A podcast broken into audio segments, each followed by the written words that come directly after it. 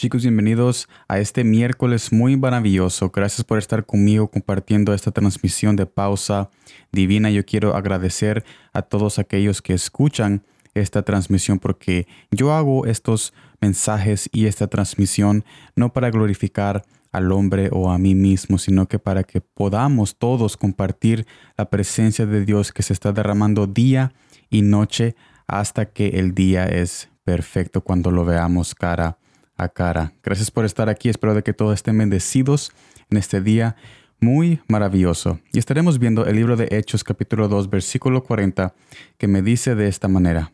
Y con otras muchas palabras testificaba y les exhortaba, diciendo, Sed salvos de esta perversa generación. Jesús nos invita a que seamos salvados de esta generación perversa. Él tiene una salvación más grande que todo lo que una generación te puede ofrecer. Pero ¿cómo poder ser salvo si aún al aceptarlo tenemos que seguir viviendo aquí en esta generación?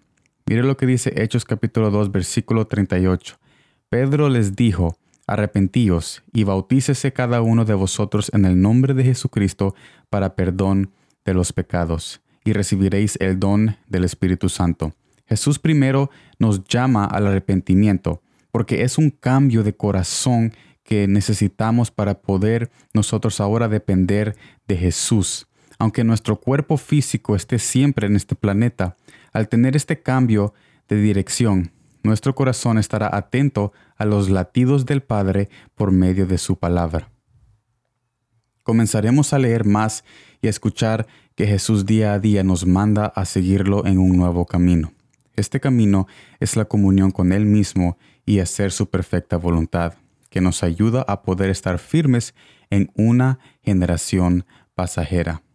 Después dice, como habíamos dicho antes, y bautícese cada uno de vosotros en el nombre de Jesucristo para perdón de los pecados. El bautismo, más que un ritual, es un acto público en el cual después de establecer nuestra relación con Él en la intimidad, somos invitados a dar testimonio con este acto de la transformación que Jesús ya está haciendo en nosotros. Con este acto incluye también el perdón. No es que no nos haya perdonado Jesús antes de hacerlo, sino que igual como el testimonio de la relación que nosotros estamos publicando que tenemos con Jesús, estamos anunciando que fuimos perdonados íntimamente en oración antes de hacer tal acto públicamente pero ahora públicamente declaramos ese perdón como un testimonio para invitar a otros a hacer lo mismo. Esto nos ayuda a romper ese miedo de dar testimonio en lo que Jesús es para nosotros. También nos ayuda a dar el primer paso de obediencia que el Padre nos manda hacer, para que se despierte esa fe y confianza en Él, haciendo lo que Él nos pide sin dudar. Y después termina diciendo, y recibiréis el don del Espíritu Santo. Con todo esto, somos después revestidos con su Santo Espíritu, que es el sello determinante en lo que hablamos anteriormente. Con este proceso ahora finalizado y recibiendo este don que es ahora tener su presencia en cada paso que damos, podemos, a pesar de estar aquí en esta tierra, no ser, no ser arrastrados a el fin que le espera a esta generación. Porque para vosotros, mire lo que dice Hechos capítulo 2 versículo 39, porque para vosotros es la promesa, y para vuestros hijos, y para todos los que están lejos, para cuantos el Señor nuestro Dios llamare. Como vemos, el llamado de Jesús en nuestras vidas continúa.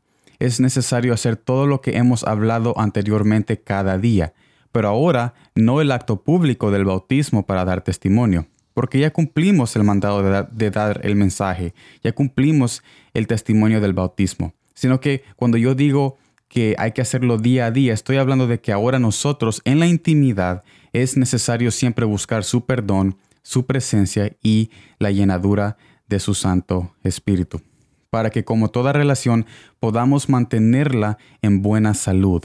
No es para su conveniencia, es para nosotros porque nosotros necesitamos estar siempre en su presencia, ya que somos nosotros más necesitados de Él que Él a nosotros. No, no obstante, Él nos ayuda a siempre estar conectados con su corazón, para que podamos estar firmes hasta el día que lo veamos cara a cara. Mire lo que dice Hechos capítulo 2, versículo 41 al 42. Así que los que recibieron su palabra fueron bautizados, y se añadieron en aquel día como tres mil personas, y perseveraban en la doctrina de los apóstoles, en la comunión unos con otros, en el partimiento del pan y en las oraciones. Con este mensaje Jesús nos invita a poder leer su palabra y descubrir que hay una salvación que Él quiere traer a nuestra familia y a nuestro hogar para que nuestro hogar, nuestra familia, nuestro esposo y esposa y nuestro corazón no se arrastre con esta generación perversa que más después será destruida. Porque a pesar de que Jesús es amor, a pesar de que Jesús nos ama, pero también hay una furia y una ira de Dios que Él mismo quiere salvarnos de ese juicio final que vendrá a este planeta, porque todo cielo y toda tierra pasará, pero menos aquellas personas como tú que entregan todo su corazón a la obediencia y a esa fe cuando nosotros nos entregamos a los brazos del Padre mientras ahorita hay tiempo para poder establecer esa relación de hijo y hija a Padre, diciéndole a Él, yo confío en ti y yo necesito que tú vengas a mi familia y que tú pongas tu sangre en la puerta de mi casa para que nada ni nadie, nada ni nadie pueda venir y arrebatar lo que tú has dado a mi vida.